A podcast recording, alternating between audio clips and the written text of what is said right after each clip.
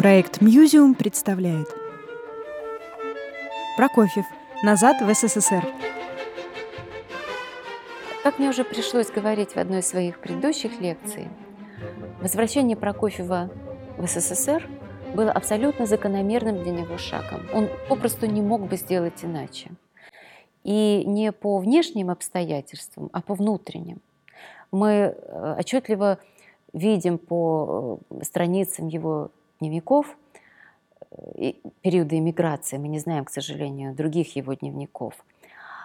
То есть мы знаем только дневники до революции и до его возвращения в СССР.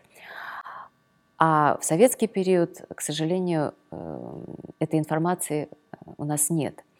Но перед своим приездом в СССР он неоднократно пишет о той тяге непреодолимой, которая у него возникает, э, вернуться, о тяге, которая э, его влечет и к советскому слушателю. Он чувствует, что он нужен в России, так как он не может быть никогда нужен на Западе.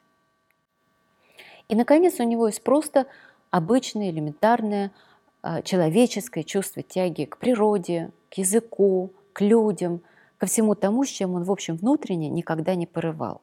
Надо сказать, что всю свою иммигрантскую историю он очень много помогал всем тем, кто остался, всем своим родственникам, а, многим друзьям и так далее. И вся его э, и его главным желанием относительно России было то, чтобы там как можно больше шло его сочинений.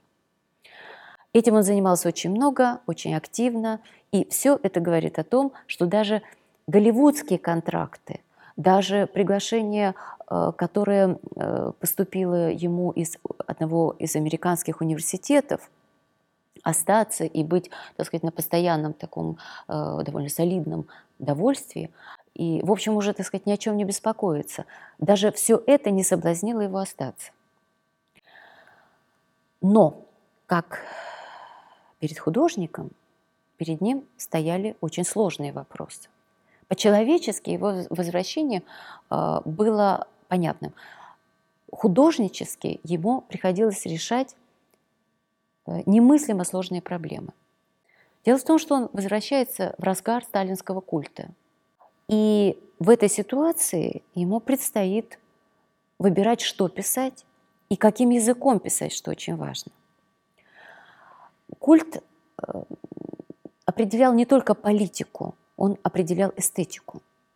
Он определял возможность выбора того или иного языка. И эта возможность суживалась, в общем-то, с каждым даже не годом, а месяцем сталинского правления. И где-то приблизительно к 1934 году когда Прокофьев для себя окончательно уже решает вопрос о переезде, в Советской России определяется основополагающая парадигма художественного развития. Эта парадигма связана с лозунгом, выдвинутым Сталиным, лозунгом создания советской классики. В этой интерпретации классика означала не просто то, что будет отмечено высоким качеством и останется навсегда в истории искусства – а некое продолжение той классики, которая уже была. И продолжение прежде всего в языковом, стилистическом смысле. Перед нами, как, э, впрочем, и перед э, любым из тех, кто задумывается об этом периоде жизни Прокофьева, встает вопрос, а в какой степени органичным было для него обращение вот к этому, э, так сказать, классическому языку, вообще создание советского стиля внутри собственной творческой лаборатории. Для него, человека, который начинал с отрицания всего существующего академического направления, для него, человека, который вписал свое имя в историю русского современничества и контактировал активно с западными новейшими направлениями течения в искусстве, вообще соперничал с ними. Почему он в этот период так естественно, так органично вливается в создание советской классики.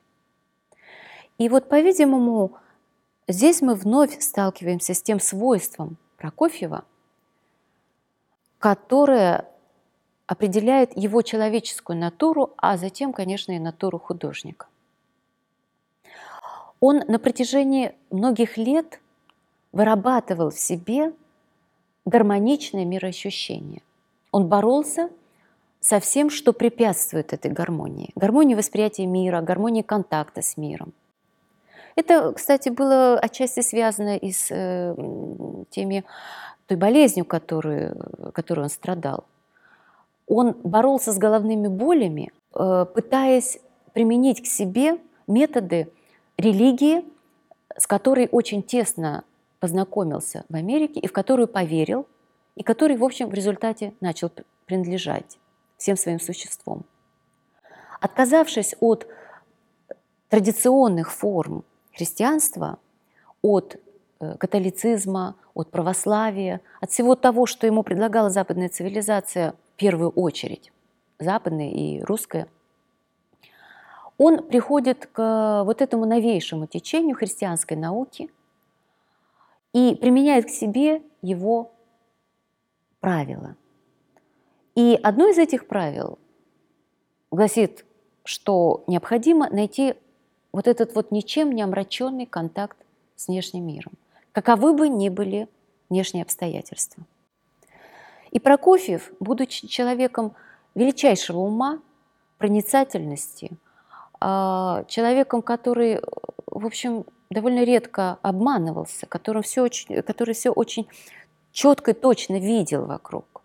Прокофьев в этой ситуации, когда его окружает всемирное зло, а он должен создавать свою блистательную, свою космичную, свою э, необычайно наделенную э, каким-то светом и сиянием музыку, в этой ситуации он вырабатывает такое мировоззрение, такой подход к событиям, который позволяет ему писать то, что ему кажется важным и интересным в этот период. И его это мировоззрение очень естественным образом приводит к контакту с классической традицией. С Чайковским, который, в общем, воспринимался им отчасти как современник, потому что Чайковский умер двумя годами позже рождения Прокофьева. К Мусорскому, который э, стал классиком, которого вообще узнали уже на глазах молодого Прокофьева. Глинке, который был, конечно же, всегда э, родоначальником русской школы, воспринимался так основоположником, но э, прелесть и очарование которого он начинает понимать э, как бы позже. И вот интересно, что его проекты, театральные в первую очередь проекты 30-х годов, театральные кинопроекты, все они так или иначе связаны с этими именами и с именем Пушкина. В какой-то степени он возвращается к своим юношеским интересам, когда он э, заслушивался «Пиковой дамы», когда он зачитывался Пушкиным. И этот интерес провоцируется в значительной степени внешней ситуацией. То есть сама советская культура диктует ему этот интерес. Заказы поступают извне, но они полностью совпадают с его устремлениями. И это заставляет его прийти также и к новому стилю, к стилю, который он называет новой простотой. Конечно, этот стиль он отчасти нащупал уже и раньше, но теперь этот стиль становится востребованным. Востребованным публикой и э, востребованным теми названиями, которые ему предлагают. Среди этих названий и «Пиковая дама», и Евгений Онегин, и египетские ночи Пушкина, и много-много другого подобного. Новая простота э, не мешает остроте высказывания, потому что э, Прокофьев с его энциклопедической образованностью, с его широчайшим кругом интересов и глубиной проникновения в них умеет сочетать эту как бы легко воспринимаемую стилистику с очень глубокими смыслами ее. И все это вместе с ситуацией заказа, повторяю, официального заказа. Так он пишет свою знаменитую «Здравицу». Он пишет ее к юбилею Сталина. А Здравица до сих пор много споров. Имел ли он право писать эту музыку? А, можно ли причислить эту музыку к великим сочинениям, если она посвящена тирану и диктатору? А, мы, к сожалению, в истории зачастую сталкиваемся с тем, что тираны и диктаторы являются как бы меценатами искусства, и э, нет у художника выбора. Порой этого выбора нет. Есть выбор только в том, как сказать. И выбор Прокофьева примечателен. Когда мы слушаем «Здравицу», то сами звуки этой музыки погружают нас в мир такой невероятной архаической красоты, который возвращает нам и э, воспоминания об эстетике Серебряного века, и воспоминания о э, красоте фольклора русского, и сама фигура э, того, кому посвящено это сочинение, становится, в общем, отчасти как бы деперсонифицированной.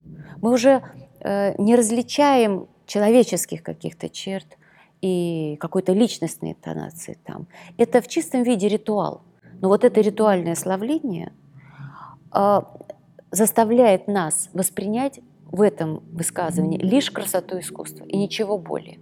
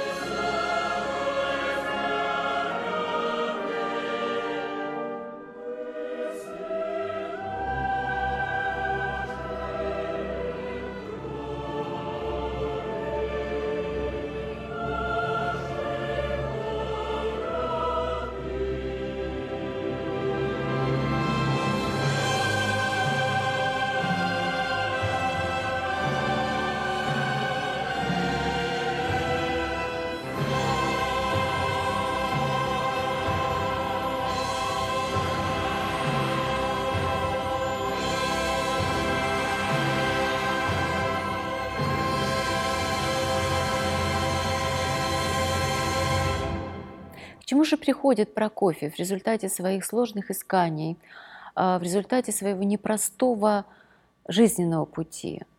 Это вполне сознательный выбор. И он его обозначает, говоря о том, что главным элементом своей музыки он считает мелодическую сторону.